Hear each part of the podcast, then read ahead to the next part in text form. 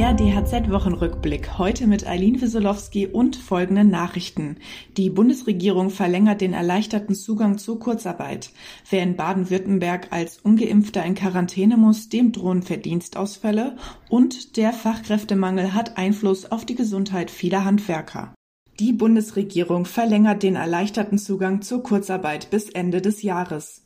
Grund ist die anhaltende Corona-Krise. Mit der Verlängerung bekommen die betreffenden Unternehmen die volle Höhe der Sozialversicherungsbeiträge für die ausgefallenen Arbeitsstunden erstattet. Laut Bundesarbeitsministerium gilt dies auch dann, wenn die Kurzarbeit erst nach dem 30. September begonnen wird. Darüber hinaus reicht es weiterhin für die Anmeldung, wenn nur 10 Prozent der Beschäftigten von Kurzarbeit betroffen sind.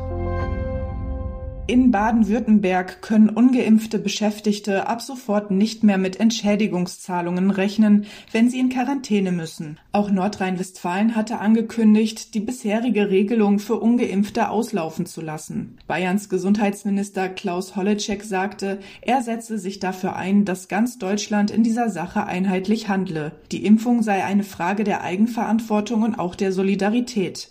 Der Deutsche Gewerkschaftsbund kritisiert die Pläne. Der Vorsitzende Rainer Hoffmann sagte im Deutschlandfunk, das wäre eine Impfpflicht durch die Hintertür. Der Fachkräftemangel hat nicht nur wirtschaftliche Folgen. In 33 Branchen ist er absehbar ein Risiko für die Sicherheit und Gesundheit bei der Arbeit. Das ergab eine aktuelle Untersuchung des Instituts für Arbeitsschutz der deutschen gesetzlichen Unfallversicherung. Auch Handwerksbranchen wie das Fleischerhandwerk oder der Hochbau sind betroffen. Dietmar Reinhardt, Direktor des IFA, sagte, wenn Belegschaften schrumpfen, erhöht das in der Regel den Druck auf die, die bleiben. Stress ist eine mögliche Folge. Um dem zu begegnen, fänden sich in der Arbeitswelt immer mehr Fachfremde. Beides, Stress und mangelndes Fachwissen, lässt die Wahrscheinlichkeit für Fehler und damit für Arbeitsunfälle steigen, sagte Reinhardt. Reinhardt.